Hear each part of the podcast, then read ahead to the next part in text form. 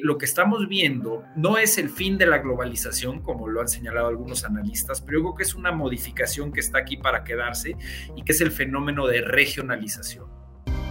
Norte Económico, sexta temporada, el podcast de Grupo Financiero Banorte, donde encuentras el rumbo de la economía. Amigas y amigos de Norte Económico, los saluda Alejandro Padilla, economista en jefe y director general adjunto de análisis de Banorte y con gran entusiasmo les doy la bienvenida a un nuevo episodio de nuestro podcast con un tema de gran relevancia para todos ustedes y un invitado de lujo. Pero antes de comenzar también quiero saludar a Lucero Álvarez, quien me acompaña en la conducción de Norte Económico. Hola Lucero, ¿cómo estás? Me imagino que con mucho ánimo por este episodio. Alejandro, ¿cómo estás? Efectivamente, contenta de saludarlos en un nuevo episodio. Hola a todos. Empezamos marcando el norte. El nearshoring y una mejor percepción del desempeño de la economía mantienen la inversión en nuestro país. El 41% de los participantes en la última encuesta de expectativas económicas del Banco de México indicaba que es buen momento para invertir en México. Pero también hay retos y esos los vamos a platicar en este episodio con Kenneth Smith, socio del despacho de consultoría internacional Agon y encargado de encabezar la renegociación del Telecan. Alex, vamos a coordenada actual. Pues gracias, Lucero. Y bueno, es un lujo para nosotros contar nuevamente, como en la temporada anterior, con los comentarios de un gran experto de comercio exterior, por no decir que es toda una autoridad en la materia. Kenneth Smith, bienvenido una vez más a Norte Económico de Banorte. Qué gusto tenerte en esta ocasión. Muchísimas gracias, Alejandro y Lucero. Me da mucho gusto estar con ustedes y gracias por la invitación. Nosotros somos los agradecidos, estimado Kenneth, y bueno, pues empecemos con una conversación que seguramente será de gran interés para nuestros escuchas en esta ruta del nearshoring. Y bueno, estarás de acuerdo que muchas cosas han comenzado a cambiar desde la pandemia del COVID-19, la afectación en las cadenas de suministro, temas geopolíticos como las tensiones entre Estados Unidos y China, así como pues también cambios en patrones de consumo, modelos de negocio, etcétera. Estos factores creo que podrán implicar un nuevo paradigma económico, incluido el comercio internacional. Así que nos puedes compartir justo tu perspectiva sobre el comercio exterior y los cambios que se están dando en el mundo como una buena forma de introducción al episodio de hoy, por favor. Sí, con mucho gusto, Alex. Mira, yo lo que creo es que en los últimos cuatro o cinco años hemos visto un cambio muy importante en el paradigma económico a nivel mundial, derivado en gran medida, como bien lo señalas, de la pandemia del COVID, que tuvo una serie de impactos a nivel internacional, obviamente impactos terribles en materia de salud, pero también en la manera en que estructuramos nuestra economía y sobre todo la relación de las economías nacionales con el resto del mundo. Y por eso me refiero mucho, por ejemplo, al tema relacionado con eh, la afectación a las cadenas de valor. Este fenómeno de nearshoring surge directamente del hecho de que muchas de las empresas multinacionales que, invierten, que tradicionalmente han invertido en diversos lugares del mundo, eh, repartiendo sus cadenas de valor por todo el globo terráqueo, aprovechando la globalización y la interconexión de los países, pues hoy en día tienen un factor adicional, un, elemento que tienen que considerar en su ecuación de riesgo-beneficio, eh, que tiene que ver con el factor pandemia. Es decir, este, este concepto no lo teníamos presente hace 3, 4 años, tiene que ver con el riesgo de que si tus cadenas de valor están repartidas por todo el mundo y de repente en algún punto estratégico llega a haber una parálisis nuevamente eh, derivada de una pandemia eh, y que afecte el aparato productivo, puedes tú verte afectado de manera muy importante en tus negocios. Entonces, las empresas hoy en día están buscando acortar las cadenas de valor, eh, reducir ese factor de pandemia, ese riesgo latente,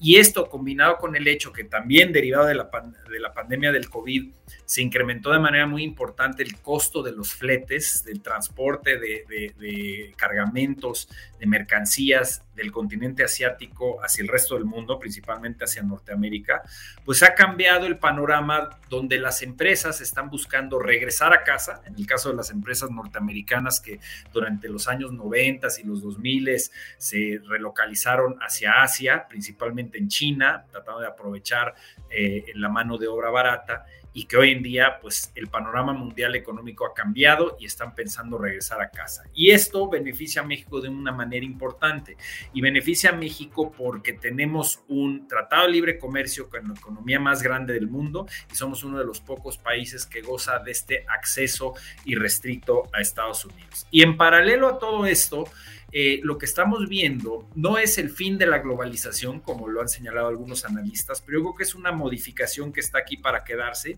y que es el fenómeno de regionalización. Justamente ante estos shocks internacionales en materia inflacionaria, en materia de los conflictos comerciales entre Estados Unidos y China o la situación bélica en Ucrania, los países que logren tener esquemas de cooperación y libre comercio con sus principales socios, principalmente con sus vecinos, son los que van a estar mejor posicionados para enfrentar estos shocks externos. Entonces estamos viendo eh, una, una transición hacia la regionalización. Y eso, por supuesto, también puede beneficiar a nuestra región porque ya traemos 30 años de una integración económica constante con Estados Unidos y con Canadá. Kenneth, siguiendo la ruta de, la economía, en el primer semestre de este año el comercio total entre México y Estados Unidos alcanzó los 396 mil millones de dólares. Vemos que somos el principal socio comercial de Estados Unidos por encima de otros socios también importantes como Canadá y China. Hacia adelante se espera una fuerte demanda de productos mexicanos. Y también sabemos que se deben reforzar áreas clave para fortalecer al sector exportador. ¿Qué opinas de esto? ¿Cuáles consideras que son los mayores retos? Mira, sin duda México ha logrado consolidarse como el principal socio comercial de Estados Unidos, impulsado de una manera importante, obviamente por el acceso que te brinda el TEMEC y la certidumbre jurídica a largo plazo, pero nos hemos beneficiado enormemente también de esta guerra comercial entre Estados Unidos y China, que no es una simple guerra comercial, es en realidad una guerra fría en diversos niveles, económico, militar y, en materia específica en telecomunicaciones y las tecnologías del futuro entonces, ante la falta de acceso en los últimos cuatro años de productos chinos al mercado de Estados Unidos por aranceles prohibitivos, ha habido un efecto de sustitución donde México se ha consolidado en ciertos rubros donde antes China dominaba el mercado de importaciones de Estados Unidos. Entonces, hemos logrado eh, fortalecer nuestra posición como principal socio comercial eh, de ese país y pues sí, hay implicaciones interesantes y, estoy seguro que hablaremos un poco en específico de, digamos, de la inversión que está llegando a México, pero en fechas recientes es interesante cómo vemos que hay una mayor inversión de la que había antes de países asiáticos en México, es decir, Japón y Corea del Sur ya eran los principales inversionistas asiáticos en México, pero está creciendo la inversión china. Y está creciendo justamente en rubros muy importantes para la producción china y para la exportación y rubros en los que Estados Unidos les ha estado cerrando la puerta en los últimos años. Entonces, hemos visto mucha inversión, por ejemplo, en el sector de autopartes, este, están anuncios ya de entrada de armadoras que van a establecerse en México y el objetivo es, por supuesto, explotar el mercado doméstico, aprovechar el mercado doméstico en México, pero también utilizar a México como una base de manufactura que les permita como trampolín poder cumplir con las reglas del TEMEC, haciendo producción mexicana de estos productos, de, digamos, de, de empresas chinas y entrando así al mercado estadounidense. Entonces, la perspectiva es que podamos, conforme siga, por un lado, esta disputa comercial entre Estados Unidos y China y sigamos, sigamos teniendo las ventajas que nos ofrece el TEMEC, es probable que sigamos ganando terreno en el mercado estadounidense y consolidando nuestra posición como principal socio comercial de Estados Unidos. Por supuesto, hay retos muy importantes que estoy seguro que, que platicaremos a lo largo del podcast. Está bien interesante esto que comentas del fortalecimiento o consolidación de, de la posición de, de México en toda la dinámica de, comercio de Estados Unidos. Y aquí, Ken, digo, a mí también me gustaría aprovechar, digo, tienes una vasta experiencia y sobre todo tú fuiste líder negociador en, eh, el TEMEC, entonces creo que debes de tener una muy buena sensibilidad de, todos estos temas y, claramente nos gustaría aprovecharlo en este podcast, ¿no? Creo que hay, hay unos temas en Estados Unidos que pueden ayudar a México, ya, ya los has, comenzado a señalar, pero mira, por una parte, el presidente Biden dio a conocer en agosto del año pasado un programa bastante ambicioso, ¿no? El, famoso Chips and Science Act, que tiene pues como finalidad eh, normalizar lo más rápido posible esta producción de semiconductores de la cual estabas hablando y sobre todo reducir esa dependencia que tiene Estados Unidos, que también ya, ya mencionaste, ¿no? Con, con Asia. Pues pareciera que este programa implica por lo menos una inversión inicial del gobierno de Estados Unidos de 52.700 millones de dólares. Y si a esto le agregamos los casi 50 mil millones de dólares adicionales que pudiera venir por la parte del sector privado, pues pareciera que es, una oportunidad muy buena para México, ¿no? Y, viendo un poco la, eh, pues el breakdown de las exportaciones mexicanas, pues ya computadoras ya pesa cerca de un 7%, monitores y proyectores casi un 3%, en cables también somos importantes, pero creo que esa parte tecnológica abre una nueva puerta de oportunidad para México. Y luego por otro lado también, el mismo año pasado el gobierno norteamericano anunció el famoso Inflation Reduction Act, que además pues implica todavía inversiones más fuertes. Estamos hablando de casi 370 mil millones de, dólares. Entonces, pues pareciera que, por lo menos hay algunos programas muy interesantes de nuestro principal socio comercial. Y retomando tu idea de regionalización o de integración regional, pues creo que vale la pena eh, escucharte y a ver si nos puedes platicar pues cuáles son las oportunidades que ves tanto en el Chips and Science Act como en el Inflation Reduction Act para México, por favor, estimado Ken. Sí, por supuesto, Alex. Y mira, yo creo que hay oportunidades muy importantes. Se habla mucho del momento de México en términos de la atracción de inversión, las oportunidades de que sectores del futuro inviertan en México y, crezca en ese sentido nuestra capacidad de producción y de exportación. Yo creo que de la mano de todo esto, lo que estamos viendo a nivel internacional es un, eh, es un momento geopolítico en América del Norte. Durante muchos, muchos años, y cuando yo estuve en el gobierno, hablábamos con nuestras contrapartes de Estados Unidos y Canadá sobre cómo fortalecer la integración económica en América del Norte, cómo dejar de vernos como países independientes, con fronteras, separados, y empezar a ver a la región norteamericana como un perímetro, eh, perímetro de producción eh, único en donde borramos las fronteras para efectos prácticos en términos del flujo de, de, bienes y de la inversión, para en ese sentido construir la región más competitiva del mundo. Todo esto quedó a nivel de ideas, es decir, no avanzamos, diría yo, más allá de lo que ya tenemos con el, el, Telecan y el Temec, que, es un trecho muy importante, que es la integración de, una zona de libre comercio en América del Norte. Pero hoy en día, por la situación geopolítica, por la situación de rivalidad de Estados Unidos con China, las dificultades que surgen en, en política exterior con Estados Unidos también ante Rusia, Estados Unidos llega a la mesa con una propuesta que va de la mano, que es similar a lo que México proponía ya desde hace años. Es decir, eh, Estados Unidos llegó a la última cumbre de líderes que se llevó a cabo aquí en México, una propuesta para Canadá y Estados Unidos, de buscar cómo integrar más a la región norteamericana, fortalecer las cadenas de valor y en ese sentido competir con éxito ante el resto del mundo y no depender, en particular el objetivo de Estados Unidos es que Norteamérica no tenga que depender tanto de insumos estratégicos que vengan de China. O sea, ese es su objetivo.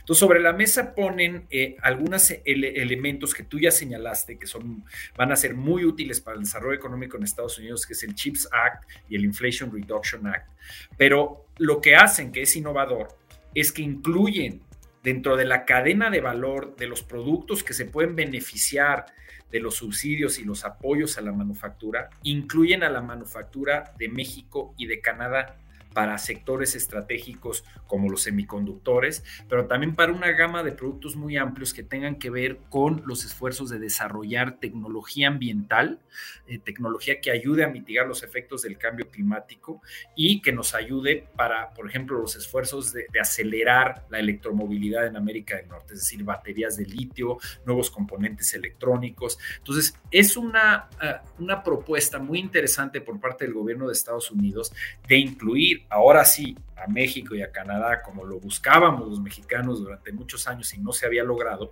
incluir a México en este redil, por así llamarle, de una producción norteamericana. Entonces, cuando llegan inversiones importantes que van a llegar en materia de semiconductores al suroeste de Estados Unidos, por ejemplo, México está muy bien posicionado para tener una ventaja competitiva y convertirse en el principal proveedor de estas este, gigafactories o fabs que les llaman en materia de semiconductores. Entonces, hay oportunidades muy importantes de aprovechar estas iniciativas de ley que ya se convirtieron en, leyes en Estados Unidos y que incorporan la posibilidad de que los beneficios y los subsidios y los apoyos que le van a dar a la industria estadounidense también se extiendan para la manufactura mexicana y la canadiense. Yo creo que es una oportunidad única que no debemos desperdiciar.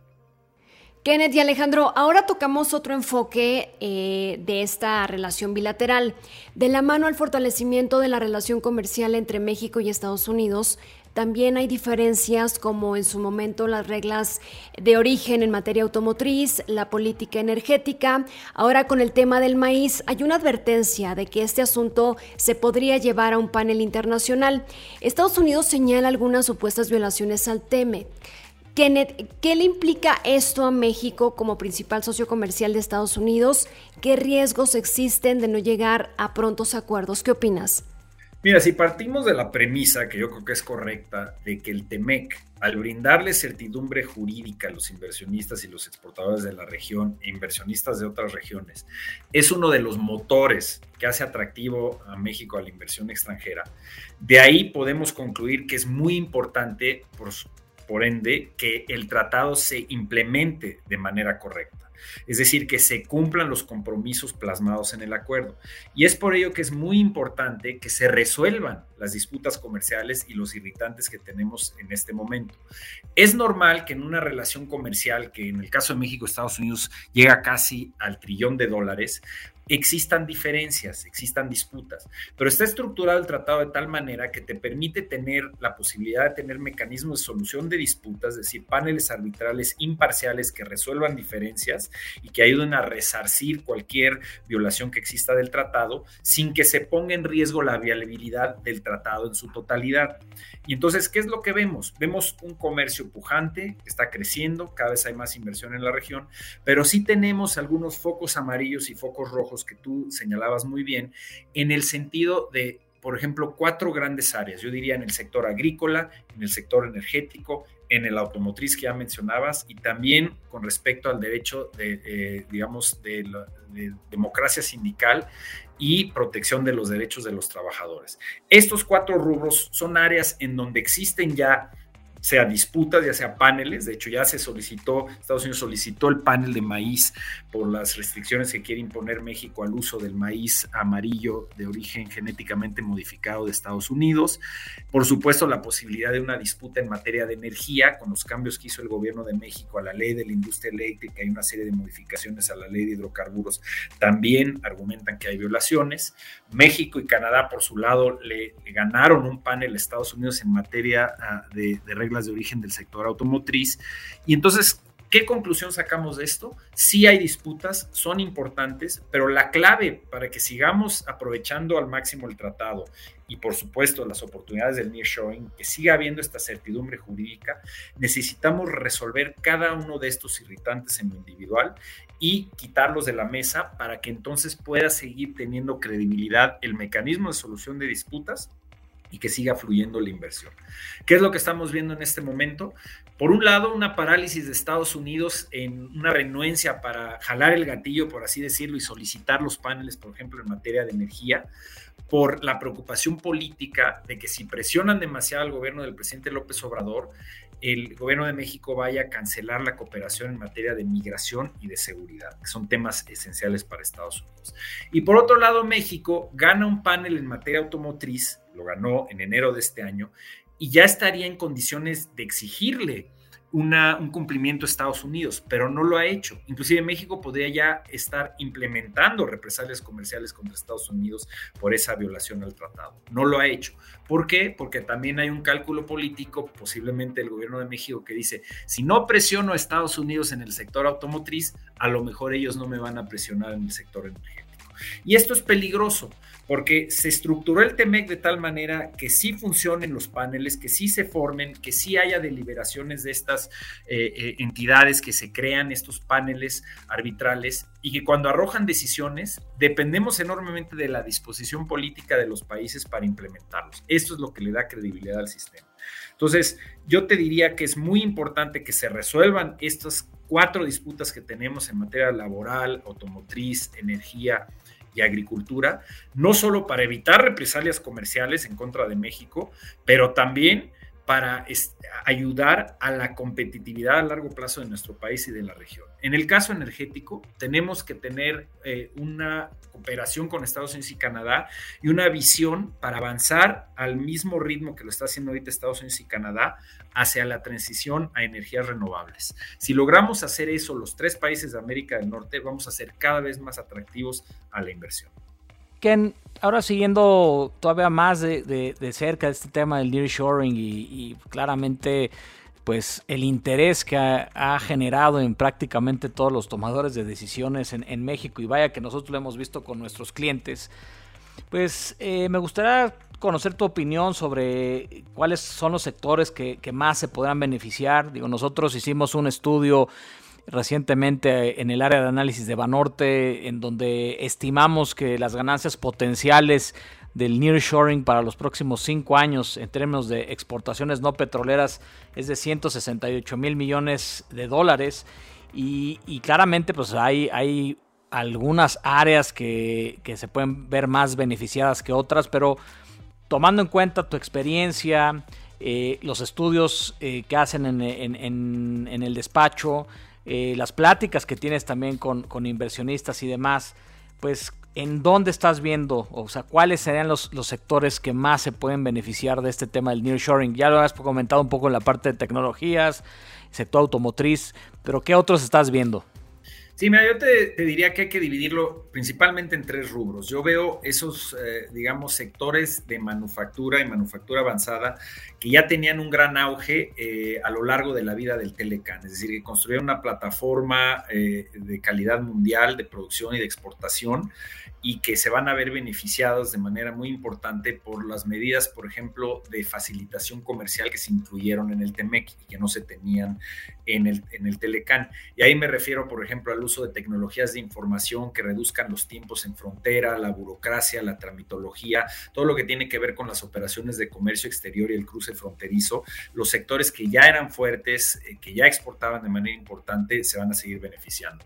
Ya hablábamos de la automotriz, pero está también... Eh, el sector aeroespacial, maquinaria y equipo y muchos otros, digamos, de manufactura eh, eh, industrial, manufactura avanzada que, este, que ya eran exitosos.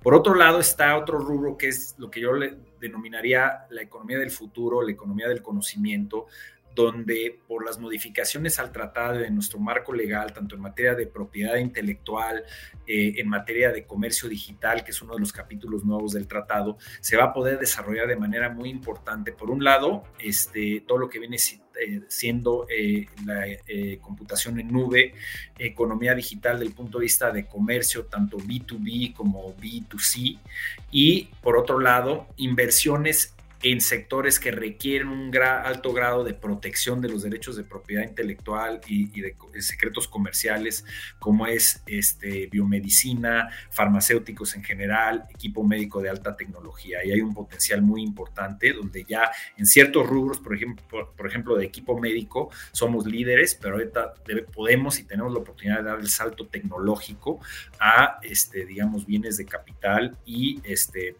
productos sobre todo eh, menos intensivos en el uso de mano, mano de obra.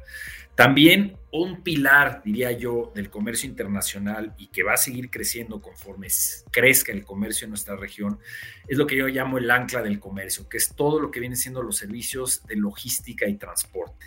Es decir, las empresas que inviertan en, flotillas, de, ya sea en materia de autotransporte de carga, las inversiones en materia de, eh, transporte ferroviario e intermodal, eh, las grandes inversiones, por ejemplo, la, la fusión de Canadian Pacific con Kansas City Southern puede traer grandes beneficios en términos de la movilidad de mercancías en América del Norte.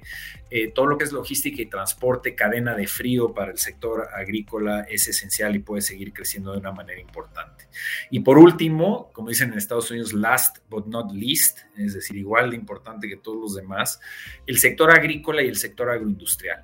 Hay que darse cuenta que durante la pandemia, en los peores momentos de la caída de la demanda, de la parálisis del aparato productivo, tuvimos una situación en la que el comercio agrícola entre México y Estados Unidos creció más o menos a una tasa anual de 25%. Es decir, justamente en los momentos de crisis donde más se requieren los alimentos es donde va a tener auge el libre comercio, es donde necesitamos tener un libre eh, comercio en productos agrícolas y agroindustriales. Y este es un rubro donde sentimos que va a seguir creciendo hacia el futuro. Kenneth, la, la, inversión extranjera directa en México está dando señales de que los inversionistas siguen confiando en el país porque además de que los números se mantienen, registran un ligero avance, poco a poco, pero avance. Aquí llegamos a platicar que de la JET registrada en el primer semestre, solo 7% correspondía a nuevas inversiones. Y bueno, para ver que este número tenga un avance, sobre todo por concepto de nearshoring, es importante hacer operables los polos de inversión, por ejemplo, el corredor interoceánico se ve avance en las inversiones para infraestructura, para conectividad y, todas estas inversiones relacionadas para darle forma a estos sitios donde se proyecta desarrollo. ¿Qué opinas? Mira, aquí entramos en, la parte, digamos, de los retos que enfrenta nuestro país. Y uno de los principales frenos de mano que yo veo para que siga creciendo, eh, digamos, la inversión extranjera en México es eh, justamente una disparidad en el desarrollo regional. Es decir, la gran cantidad, yo diría más del 70% de la inversión extranjera directa nueva que está llegando a México, se localiza en algunos estados del norte del país casi 50% de las nuevas inversiones en los últimos dos años están llegando, por ejemplo, al estado de Nuevo León. Estados donde ya hay una plataforma productiva, una complejidad económica amplia, eh, un eh, ecosistema emprendedor desarrollado a lo largo no de años, sino de décadas, que genera las condiciones óptimas para que llegue la inversión y pueda empezar a operar de manera inmediata y, por supuesto, con alta calidad, acceso a mano de obra, energía, infraestructura y poder tener un acceso directo al mercado de Estados Unidos. Entonces, eh, el problema es cómo hacemos que se replique ese éxito en Nuevo León y en otras regiones del norte en el resto del país, porque lo que viene siendo la región desde el centro hasta el sur sureste no está recibiendo eh, la inversión que se requeriría para el desarrollo económico de estas regiones, justamente por carencias en diversos niveles. Eh, acceso a energía, em, disponibilidad de mano de obra, eh, desarrollo de proveedores locales, infraestructura, me refiero a infraestructura carretera, ferroviaria y también de puertos marítimos, en fin, para de verdad lograr aprovechar y, desarrollar, por ejemplo, mencionabas el corredor transísmico, tiene que haber una estrategia con una visión a largo plazo que incluya todos estos elementos que acabo de señalar eh, para poder desarrollar estas regiones. Yo creo que ese es uno de los principales obstáculos que tenemos cuando hablamos, por ejemplo, de la percepción de los inversionistas sobre las perspectivas económicas de México y si estarían dispuestos a invertir hay comentarios muy positivos, pero siempre, digamos, eh, con un pequeño asterisco ahí que dice, pero en ciertas regiones, eh, no ven al sur, sureste como opciones viables en este momento y sobre todo en muchos estados, inclusive estados que reciben mucha inversión como Guanajuato, por ejemplo, este, donde los problemas de seguridad sí se están convirtiendo en un factor decisivo para este, poder traer ejecutivos, poder ampliar plantas, en fin, tenemos que enfrentar como país estos retos de manera integral y yo estoy convencido que se requiere una visión a largo plazo para un desarrollo regional y sobre todo sostenible. Y, uno de los factores principales que pueden ser un freno de mano para que siga creciendo estas áreas, estos polos de, de inversión, es el acceso a energía y sobre todo el acceso a energía limpia, que es la tendencia a nivel internacional. Cuando las empresas deciden dónde invertir en el mundo, están muy preocupadas por la posibilidad de eh, tener acceso a energías limpias que le permita reducir su huella de carbono y en ese sentido cuando exporten en los próximos años, sobre todo a países desarrollados, que no enfrenten impuestos en frontera, los denominados impuestos al carbono. Entonces, me queda claro que la política energética que está persiguiendo en este momento el gobierno de México va en la dirección opuesta a estas tendencias internacionales. Esperemos que en el siguiente gobierno que haya un cambio y una transición energética hacia renovables. Esto junto con un programa de desarrollo regional integral puede ayudar a detonar estos polos que mencionas. Oye, me gustaría aprovechar eh, lo que has comentado ahorita recientemente, porque tú te acordarás de que hace ya varios años eh, se hablaba mucho del Mexico's Moment. De hecho, hasta eh, fue portada de una revista y, al parecer todo se quedó en, temas de ilusión y muy poco se capitalizó para la economía mexicana. Y esa es una de las preguntas más importantes que nos hacen principalmente nuestros clientes y nuestros inversionistas y estoy seguro que a ti también te la hacen en, cada momento. Estamos con esta situación del nearshoring en otro Mexico's Moment y que nada más se quede en pura ilusión o tú sí crees que puede ser un diferenciador importante no solamente para el comercio exterior, sino también para potencial para cerrar esas brechas de las cuales estabas mencionando y demás? Yo te diría que tenemos una oportunidad única, una ventana eh, muy importante que se ha abierto eh, por el TEMEC, el acceso a la economía más avanzada del mundo, esta especie de tormenta perfecta a nivel internacional que está generando condiciones para que América del Norte y México en particular esté de moda nuevamente y sea atractivo a la inversión. Pero el éxito o el fracaso a mediano y a largo plazo de todas estas iniciativas dependerá de lo que hagamos en materia de política pública doméstica. Es decir, eh, estoy convencido de que la liberalización comercial trae enormes beneficios y enormes oportunidades a nuestro país, pero por sí sola no es suficiente para traernos el desarrollo que necesitamos. Y en ese sentido, eh, tiene que ir de la mano con políticas públicas, con una visión a largo plazo. Ya hablaba yo de los temas de desarrollo eh, regional, eh, que se tienen que implementar, inversión en educación, inversión en investigación y desarrollo, dedicarle un mayor porcentaje del presupuesto a estos elementos de educación, RD, capacitación de los trabajadores, y eso toma tiempo. Yo sí creo que tenemos una oportunidad única, estoy convencido que estas cifras que hoy en día, este año, podrían rebasar los 40 mil millones de dólares de YED en México, podríamos duplicarlas. Eh, escuchamos discursos gubernamentales donde dicen vamos muy bien, 40 mil millones de dólares son de las cifras más altas a nivel mundial y, es un hecho. Son cifras importantes, pero no son suficientes para el desarrollo que, necesita nuestro país. Simplemente hay que señalar que un país como Brasil, que no tiene tratados de libre comercio, continúa siendo o no lo tiene en la magnitud que tiene México y que continúa siendo en términos generales una economía bastante cerrada, recibió más inversión extranjera directa el año pasado. Entonces, algo tenemos que hacer en México para que justamente, como bien señalas, este momento que está viviendo México no se desaproveche, no se desvanezca. Entonces va de la mano, en mi opinión, una política que debemos retomar de liberalización comercial, seguir negociando tratados de libre comercio, modernizar los demás que tenemos y al mismo tiempo acompañarlo de una visión a largo plazo de cómo debemos seguir presentando a México como un país abierto a la economía mundial y con políticas públicas domésticas que sean congruentes con impulsar el comercio y la inversión. Oye, pues estimado Kenneth, estamos muy agradecidos de tu presencia en este podcast. Hay una sección que tú conoces muy bien, la llamamos Gurú Económico, en donde tratamos de entender a nuestros invitados pues desde otro ángulo, en base a recomendaciones de libros y vinos.